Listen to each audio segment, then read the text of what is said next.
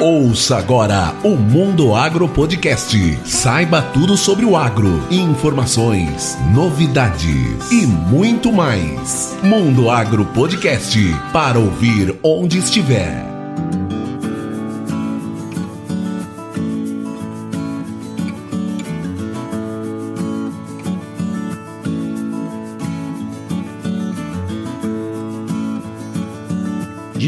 A ideia de que só espetaculares e gênios chegam lá. Não é verdade. É nós, como diríamos no popular, guerreiros não nascem prontos. No episódio de hoje do Mundo Agro Podcast, nós vamos conversar com José Luiz Tejon. Mas antes de começar esse episódio, vamos aos nossos recados. Siga o Mundo Agro Podcast nas redes sociais como arroba Mundo Agro Podcast. E não se esqueça de assinar o nosso feed, seja no SoundCloud, no Apple Podcast, no Deezer ou no Spotify. Assim você será informado sempre que um novo episódio for ao ar. E lembrando que esse episódio do Mundo Agro Podcast é apoiado pela Agrosol Sementes, do meu amigo Pedro Tomazelli, lá de Campo Verde. A Agrosol é uma empresa pioneira no Mato Grosso com mais de 20 anos de experiência na multiplicação de sementes de soja. Está sempre inovando e trazendo tecnologia para o seu parceiro, cliente e produtor. E se você quiser saber mais sobre a Agrosol Sementes, basta acessar o site agrosolsementes.com.br. E vamos lá para esse episódio que é uma grande lição de vida.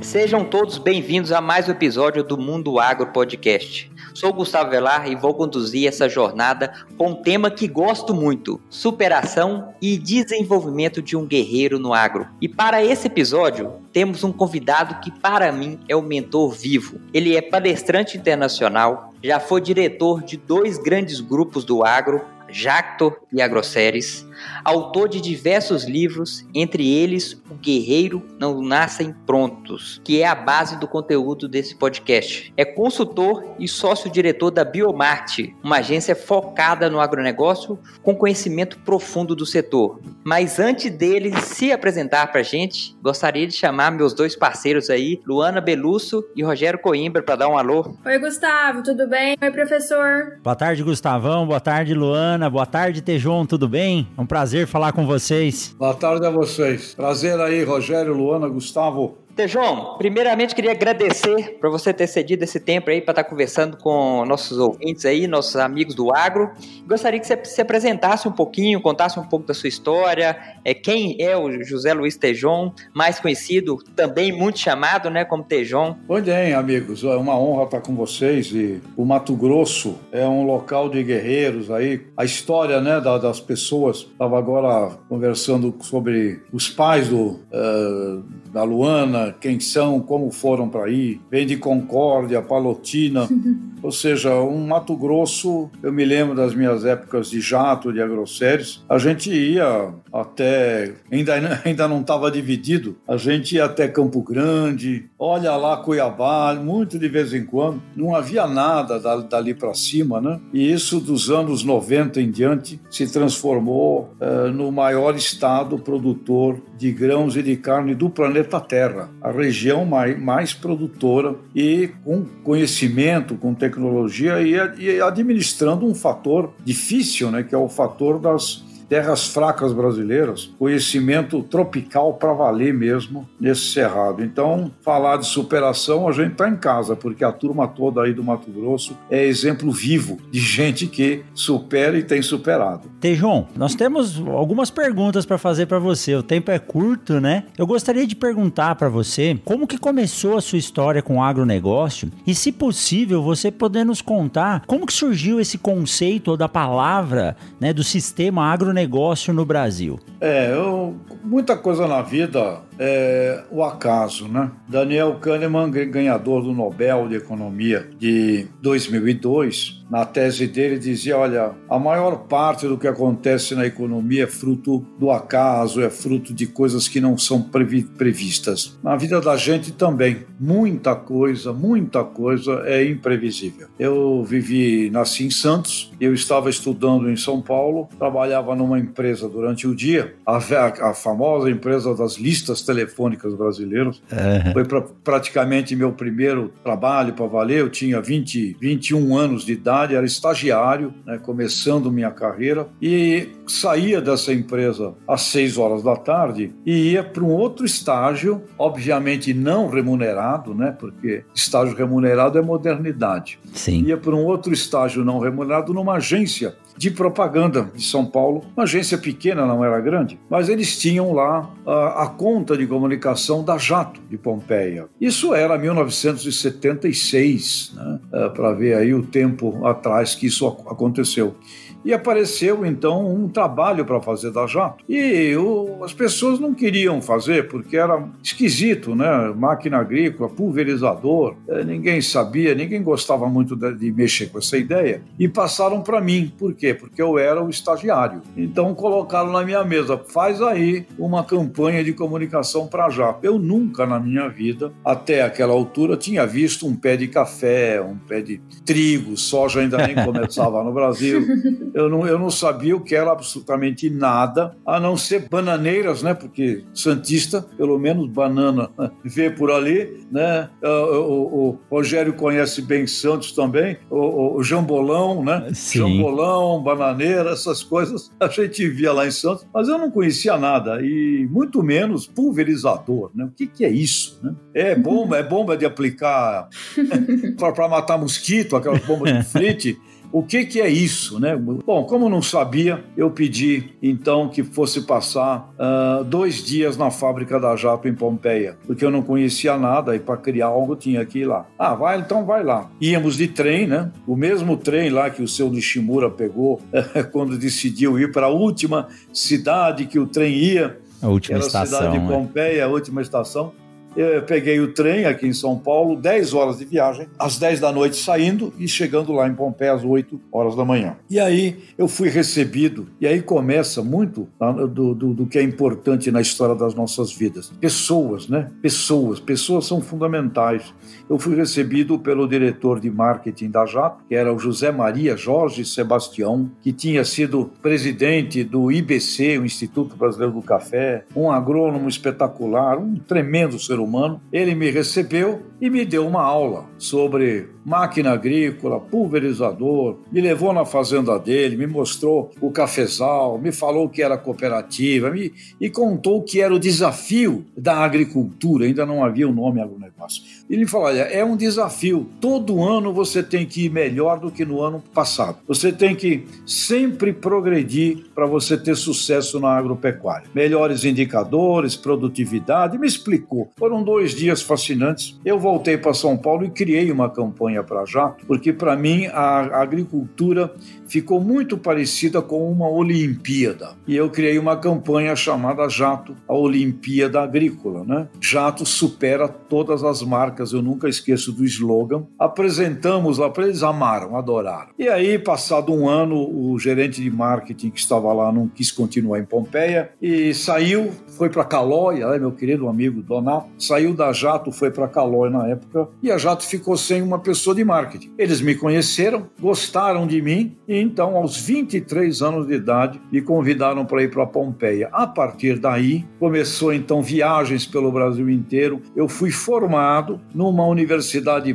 prática, viajando pelo país com o pessoal da Jato, a família Nishimura, os agrônomos, os técnicos da Jato, e depois disso, ah, uma outra imensa felicidade que foi a ir para a Grosseries, já em 82, onde lá eu acompanhei toda, toda a estratégia de marketing da Grosseries até, infelizmente, o infortúnio do falecimento do Ney Bittencourt de Araújo, que ocorreu em 1996. Então, foi uma história de 76 até 96 de um elo profundo né, e extraordinário é, com essas duas organizações. E o nome agronegócio surgiu, aliás, coincidência, eu estarei neste, eu estarei amanhã numa call com os Estados Unidos com o professor Ray Goldberg, da Universidade de Harvard. Este homem, o professor Ray Goldberg, hoje tem 93 anos de idade e ele foi o criador do conceito sistêmico do que significa agribusiness, uma cadeia de produção onde você não pode ignorar nenhum dos seus elos Caso contrário, a, esta cadeia, como uma corrente, ela se rompe e você tem problemas ou nos agricultores, ou nos insumos, ou na tecnologia, ou na distribuição, ou na agroindústria, ou no consumidor. É uma visão de, de um sistema complexo que vai do consumidor final de alimentos, de energia, de fibras, até uh, o cientista. E nesse meio, a originação, que são os produtores, como Mato Grosso é um grande exemplo. Então, o conceito de agribusiness foi traduzido exatamente por Ney Bittencourt de Araújo, que era o presidente da Grosseries, que foi estudar em Harvard ainda nos anos 70, e ele já trazia com ele este conceito, e aí ele me permitiu também estudar em Harvard, e eu fui em 1989 fazer o programa do Agribusiness Seminar em Harvard com o professor Ray Goldberg para compreender isto. E o conceito se estabelece no Brasil a partir de 1991, 92, com a criação da ABAG, Associação Brasileira de Agronegócio, e também com o PENSA, um programa de estudos dos negócios do setor agroindustrial na FEA USP, é, comandada pelo professor Décio Zilberstein, aquela época. Foram os dois grandes marcos é, da implantação do conceito de agronegócio no Brasil. Fantástico, Tejon. E que início, assim, promissor, né? A Jacto, uma empresa que ela estava muito à frente do seu tempo e poder, então, ter esse contato com Harvard foi uma entrada digna no agronegócio. E, pelo visto, você gostou bastante, né? Que até é. hoje o agro faz parte da sua vida e da sua carreira, né, Tejon? É verdade. sorte, né, como eu disse no início, o acaso, é, ter chegado na Jato por aqui aquele meio completamente imprevisível, né? para alguém que nunca tinha visto nada de agricultura na vida. É, então, é sorte e seres humanos com quem eu convivi na Jato e depois na Grosseries, depois no Pensa, na USP, professor Décio, onde a gente também desenvolveu estudos acadêmicos e aí também comecei em paralelo, né? Em paralelo a isso tudo, comecei a dar aula. Fui convidado pelo professor Francisco Gracioso, da ESPM, para criarmos uhum. uma, uma cadeira de é, marketing rural, era o nome, né? Não, não chamávamos ainda de agronegócio.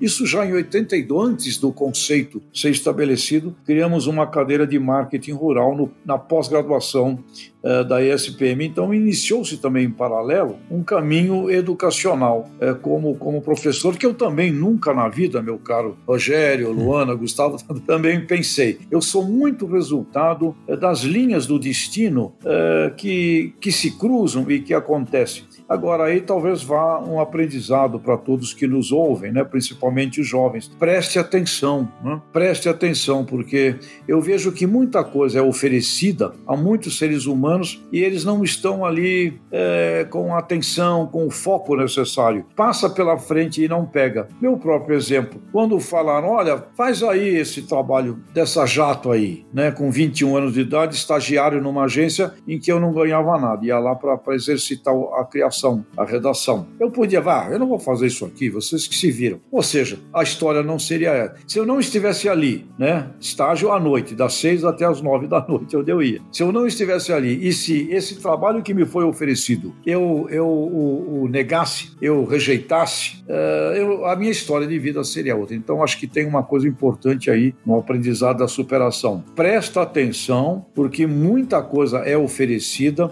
e muita gente não enxerga e não não vê, porque não tem foco atento onde está. Não desperdice nada do que te é oferecido, porque é oferecido sim. Uau. Exatamente. Vou até pedir licença para o Gustavo e para a Luana só para continuar mais um pouquinho aqui, porque veio de encontro a uma situação que ocorreu a semana passada, Tejon. Eu, eu brinco dizer assim: a gente não pode fazer que nem o bêbado e falar assim, ah, do jeito que tá tudo girando, eu vou esperar a oportunidade passar aqui na minha frente, na hora que ela passar, eu entro. A gente tem que olhar o entorno. E a semana passada, conversando com um ex-aluno, ele me mandou uma foto de um trabalho a campo fazendo a regulagem pré-plantio, né? De semeadoras, dos tratores e pulverizadores assim por diante. E esse aluno me chamou a atenção porque tem um curso de especialização que eu coordeno aqui em Sinop, em sementes. Esse curso ocorre aos finais de semana, uma vez por mês. E sempre na oportunidade eu convido os alunos de graduação que não fazem parte do curso para participar quando tem atividades práticas. E eu tenho turmas de 30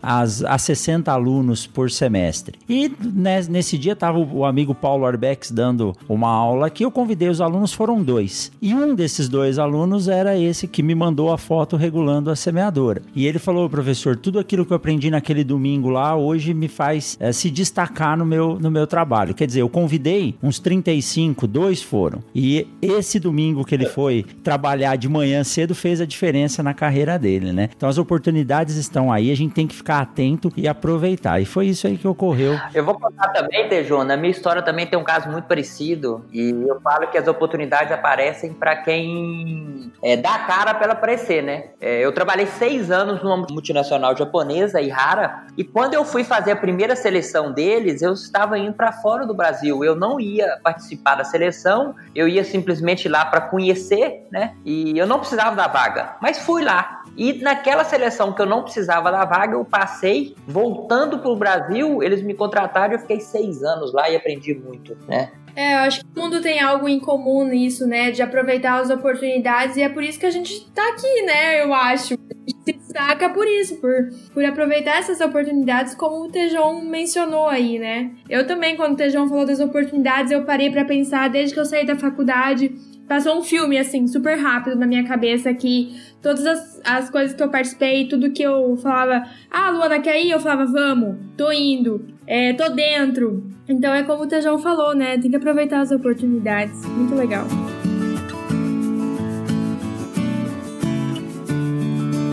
Vamos aproveitar esse pequeno intervalo para dizer que o Mundo Agro Podcast agora faz parte da Rede Agrocast. Para ouvir esse e demais episódios da rede, basta acessar redeagrocast.com.br. E se você está gostando do Mundo Agro Podcast e quer se tornar um mantenedor, basta acessar o link na descrição através do PicPay ou do Padrim. E se você quer saber mais sobre o Mundo Agro Podcast, basta acessar meuperfil.me barra Mundo Agro Podcast.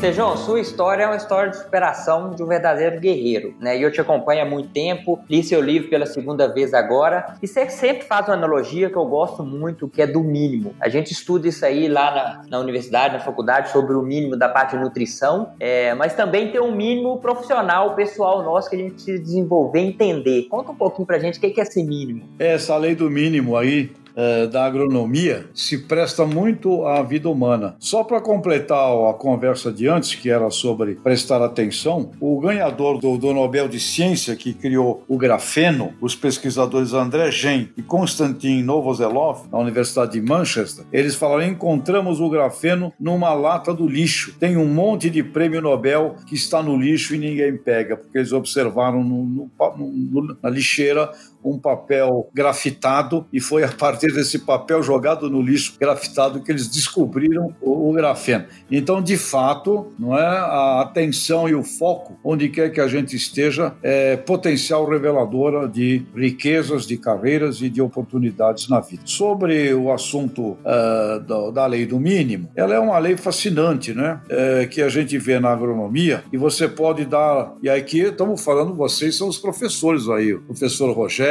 né?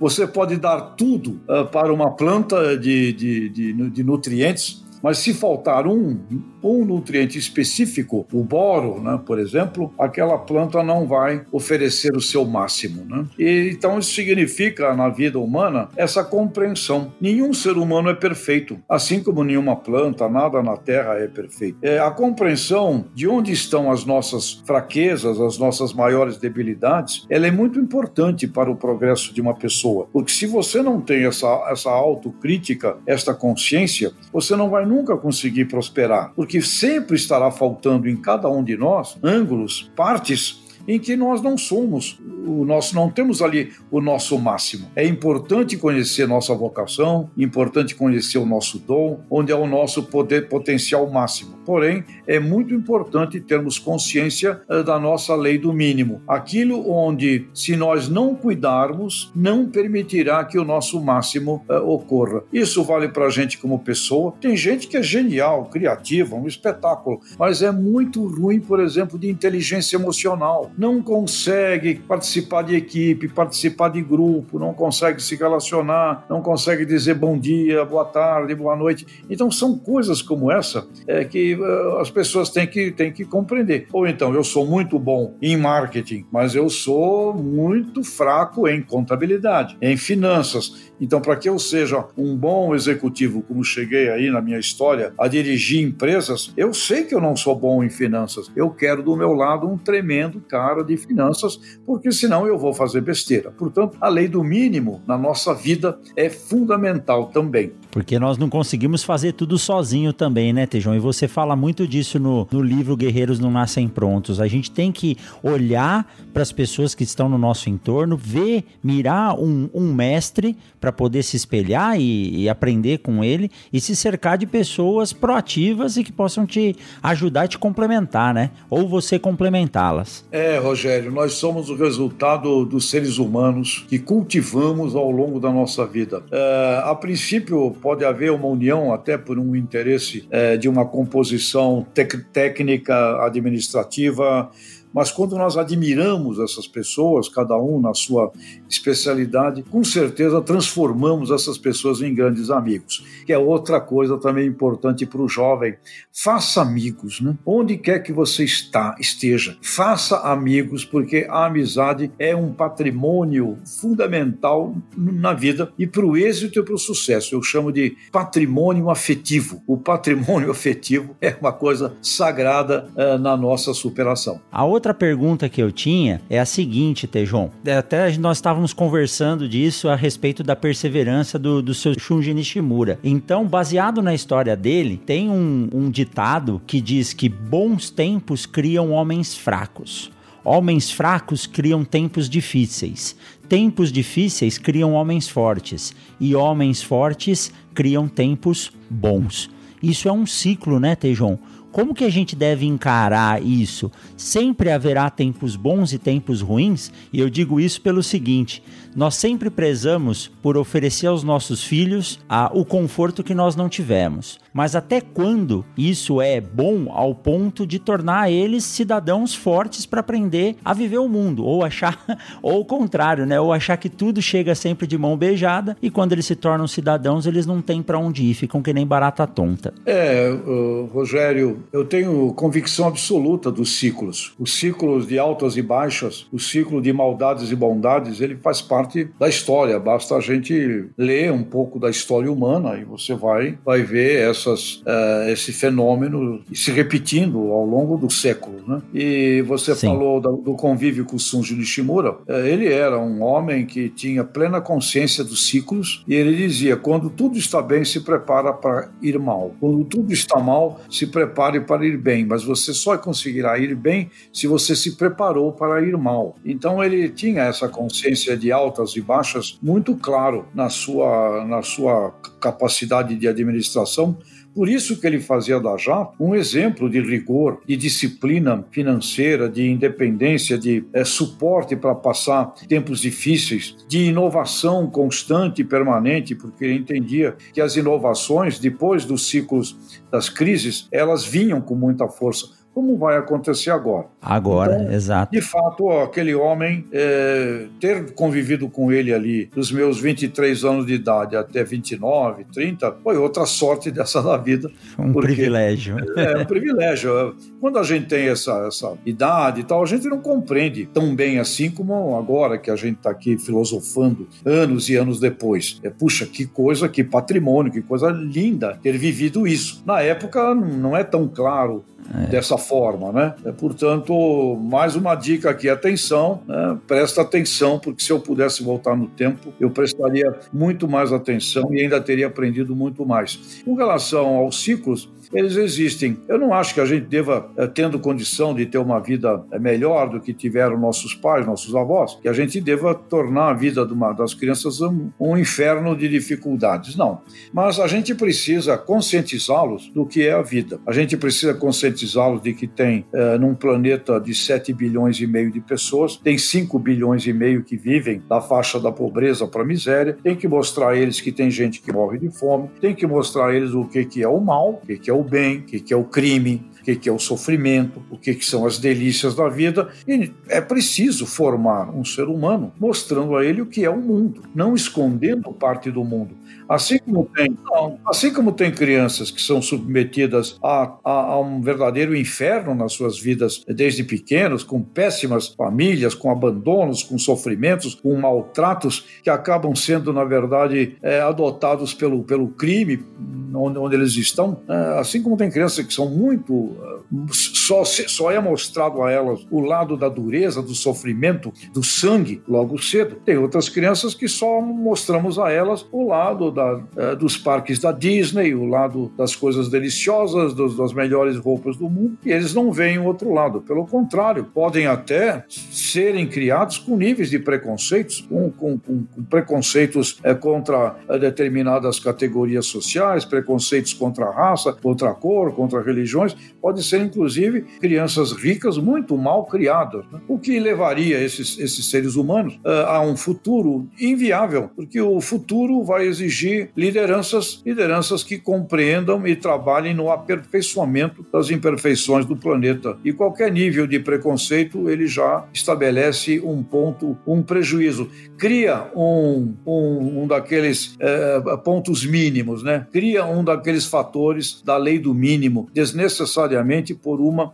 educação que foi frágil. Então, temos que ter as crianças preparadas para o enfrentamento da vida, para o enfrentamento das lutas, sabendo distinguir entre o mal e o bem. E isso tem que ser feito necessariamente desde pequeno. E eu criei meu doutorado chamado A Pedagogia da Superação, que tem esse objetivo. Além do, das matérias das crianças nas escolas, além do esporte, além da música, além de tudo isso que hoje já um currículo escolar oferece às crianças, é, eles têm que ser preparados para o legítimo enfrentamento da luta da vida na Terra.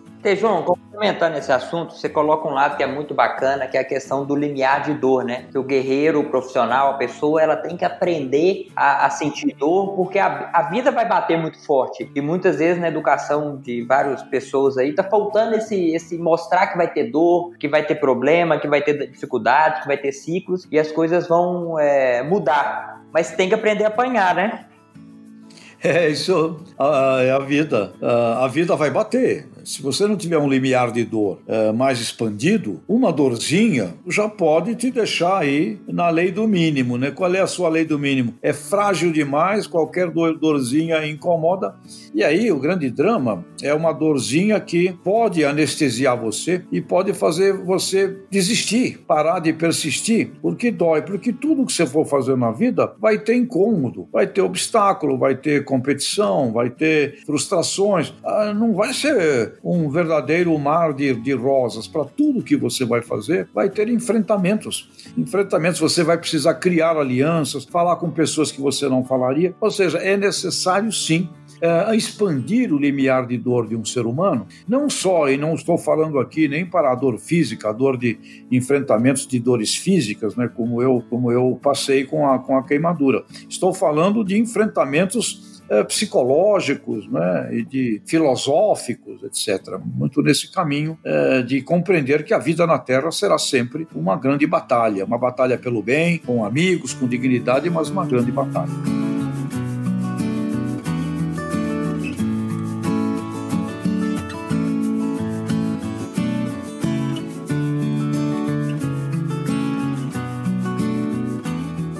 João, pensando nos profissionais de hoje, é, na sua opinião, qual que seriam os principais pontos que um guerreiro precisava focar para ele se desenvolver profissionalmente hoje? O que é está mais faltando? O que é, que é o mínimo que está que tá sobressaindo mais no mercado? Bom, ele tem que ter uma compreensão do mundo. O mundo ficou uma bolotinha pequena e conectada. Então precisa compreender o mundo, precisa compreender as diferentes culturas, as culturas de um, de um indiano, as culturas de um cara da Indonésia, as culturas de um australiano, mesmo no Brasil, as diferentes culturas. Eu diria que o principal fator não está na, eh, na tecnologia, lógico, você precisa ser um estudioso, ser um bom aluno, ser um bom profissional, não parar nunca de estudar na sua profissão, não pode se afastar da ciência, ainda mais nesse campo nosso aqui do agronegócio, onde tudo é ciência.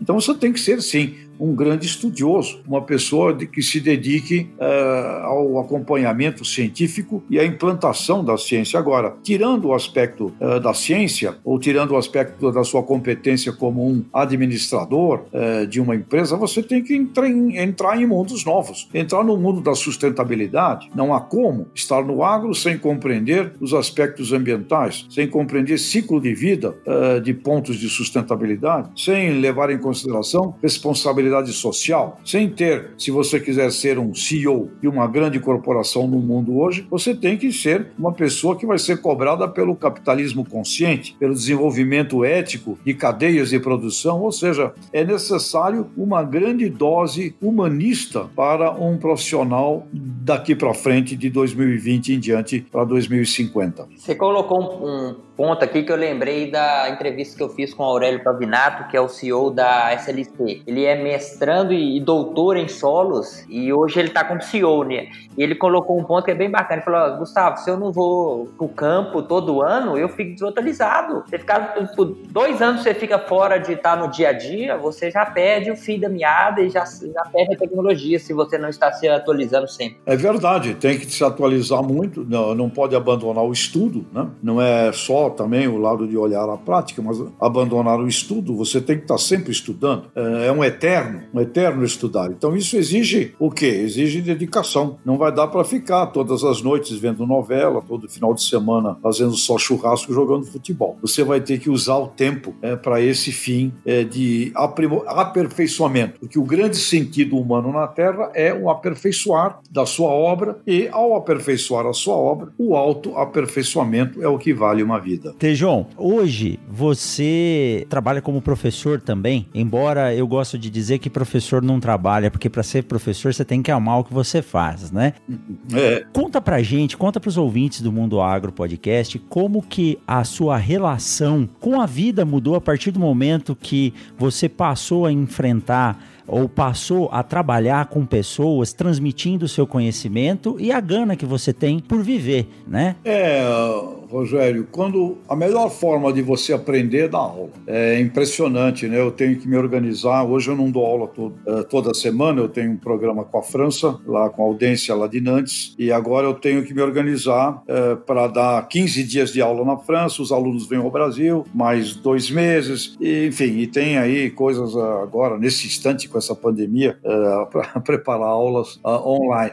Quando a gente tem que preparar aula, e você sabe disso, é, você, você tem que obrigatoriamente estudar. Então, a, a melhor forma de estudar, de aprender, é ter que dar aula, que te obriga a fazer o que talvez, se não houvesse essa, esse compromisso, talvez a gente, a gente não fizesse. O que mais me incomoda quando dou aula é, é exatamente com o aluno que não quer progredir, porque isso incomoda muito um professor. Numa classe, né, você sabe bem, dá aula, tem lá 40 alunos, tem lá uns 7, uns 6, 7 que são espetaculares, acima da média, tem lá mais uns, uns 20 que seguem aí os, os melhores, e tem sempre uma turminha, uns 20% de, é, de seres humanos que não querem progredir, tem dificuldade, não quer progredir. O que mais me incomoda numa relação a isso é a preocupação de não deixar alunos para trás, porque eu sei que se eles não progredirem, eles estão é, é, definindo um futuro é, não tão bom. Então me incomoda muito isso. Perfeito. Eu tinha um professor de teoria atômico-molecular, que é difícil de estudar, né? E ele falava assim: você quer aprender? Pega seu sobrinho de 8, 10 anos, passa meia hora tentando ensinar para ele o que você sabe de teoria atômico-molecular ou o que você quer aprender. Ele não vai entender nada, mas você vai sair sabendo. é isso mesmo. É, quando a gente quer aprender, a melhor fórmula é agora vai dar aula. é, vai ensinar. Muito bom, muito bom. Tejon, é, no livro você fala, tem um momento lá que você fala que em algum momento os guerreiros tiveram medo do combate, né? E eu queria que você falasse um pouco ou deixasse uma mensagem para os nossos guerreiros aí do agro, principalmente os recém-formados que estavam indo para o mercado e veio essa pandemia e eu vejo o quanto as multinacionais é, tiraram o pé na contratação de, de assistentes. Eu queria que você deixasse uma mensagem, você que é um ícone é, na comunicação do agro, no agro como um todo, para esses jovens que, que nos ouvem aqui no podcast. Bom, a, coragem é fundamento de vida. O uhum. medo faz parte, o medo te mostra riscos, né? Então você seria um completo louco se você não tivesse a percepção de riscos. Agora, a covardia é falta de caráter. Então, medo faz parte, covarde é falta de caráter, falta de é, preparo para o enfrentamento do que é viver na Terra. Então, você não pode temer a vida, você não pode temer, não tema o mercado. Você pode ter um momento como esse aqui, mas presta atenção. Com certeza, neste momento, tem postos e tem caminhos que estavam já por aí e que eles virão de uma maneira extremamente acelerada. Para quem está em Sinop, eu diria: você sabe o que a Embrapa está fazendo numa coisa genial, que é o de organizar como a todo o território brasileiro terá que repor as suas matas dentro da, do código, dentro da, da, da, lei do Código Florestal. Aquilo que está sendo trabalhado na Embrapa é um campo de oportunidade gigantesca. Portanto, Exato. onde quer que você esteja, se você prestar atenção, uma revenda, uma revenda de máquinas, uma revenda de insumos, uma cooperativa, uma agroindústria, produtores. Imagine quantos produtores atuam no estado da arte? 10%. Então você tem a oportunidade possibilidade de elevar 90% em patamares. Agora, é, não, não fica esperando pelo emprego na multinacional, não fica achando que né, é, você vai ser convidado para imediatamente ir para um estágio uh, em Londres. Uh, ou seja, você está em Sinop, pega Sinop e para de ficar esperando o que não está em Sinop, porque será em Sinop que você construirá a base do seu fundamento de sucesso. Você está lá, como eu mencionei, em Santiago do Norte, lá com o Caçulo, o Odir, o pessoal Sim. pioneiro, é lá que você tem que fazer. Se você não vence na sua geografia, não fique achando que você vai vencer em outras geografias. O grande uhum. ser humano é chamado, convocado para vencer na geografia que ele está, nas circunstâncias que ele tem. E é óbvio que a circunstância que um jovem tem aí, no Mato Grosso hoje, é extraordinariamente maior e melhor do que a circunstância que o seu pai teve ou que o seu avô uhum. teve. Portanto, olhe, pega e, e tenha certeza, o poder da imaginação é o grande poder de transformação das realidades, inclusive da sua. Agora, se ficar resignado, se ficar com me covardia, que é diferente de medo, você vai fugir do mundo, vai querer escapar do mundo e vai jogar fora uma vida. Show de bola. Mas eu já gostaria de agradecer o Tejon. Nosso tempo está finalizando aqui. Tejon, muito obrigado. E antes de você é, dar um tchau para a turma, como é que as pessoas podem te encontrar? Encontrar aí nas redes sociais, Tejon? Bom, tem o meu site www.tejon.com.br, né, lá é um caminho para tudo, inclusive me, me, contatar, será um prazer, é www.tejon.com.br e tem os amigos aí, com certeza os amigos também, também indicam, porque a grande felicidade na vida é ter amigos. Amigos é a coisa mais importante de todas. E eu queria agradecer, Rogério, Gustavo, Luana, por esse papo aí com vocês aí em Sinop, aí na, na região. Não esquecer dos amigos da Embrapa que eu visitei, Auster Clínio, Grande Auster. Tremendo trabalho aí com essa turma, turma valorosa. Pessoal das revendas, pessoal das máquinas, pessoal dos insumos, uh, os produtores, sem dúvida, são grandes heróis. Não esquecer das, das mulheres no agro, cada vez mais fundamentais também. Os jovens, né? Sucessores de um patrimônio, sucessores do maior estado produtor uh, de alimentos do mundo hoje. É simplesmente espetacular. E não esquecer, dar uma mensagem lá para Dona Ana, que tem o melhor suco de jabuticaba do universo. Parabéns, parabéns a elas lá e não deixe de tomar esse suco de jabuticaba, que é o suco mais gostoso que eu já tomei na minha vida.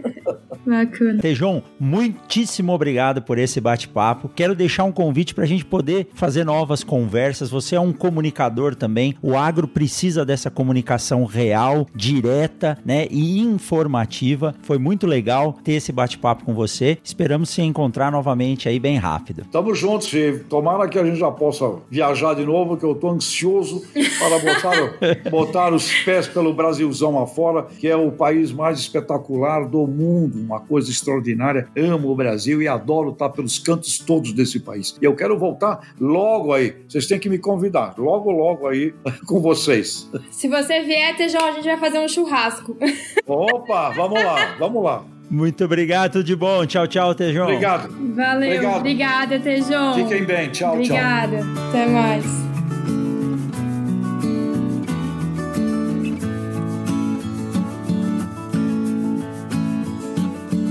Mundo Agro Podcast para ouvir onde estiver.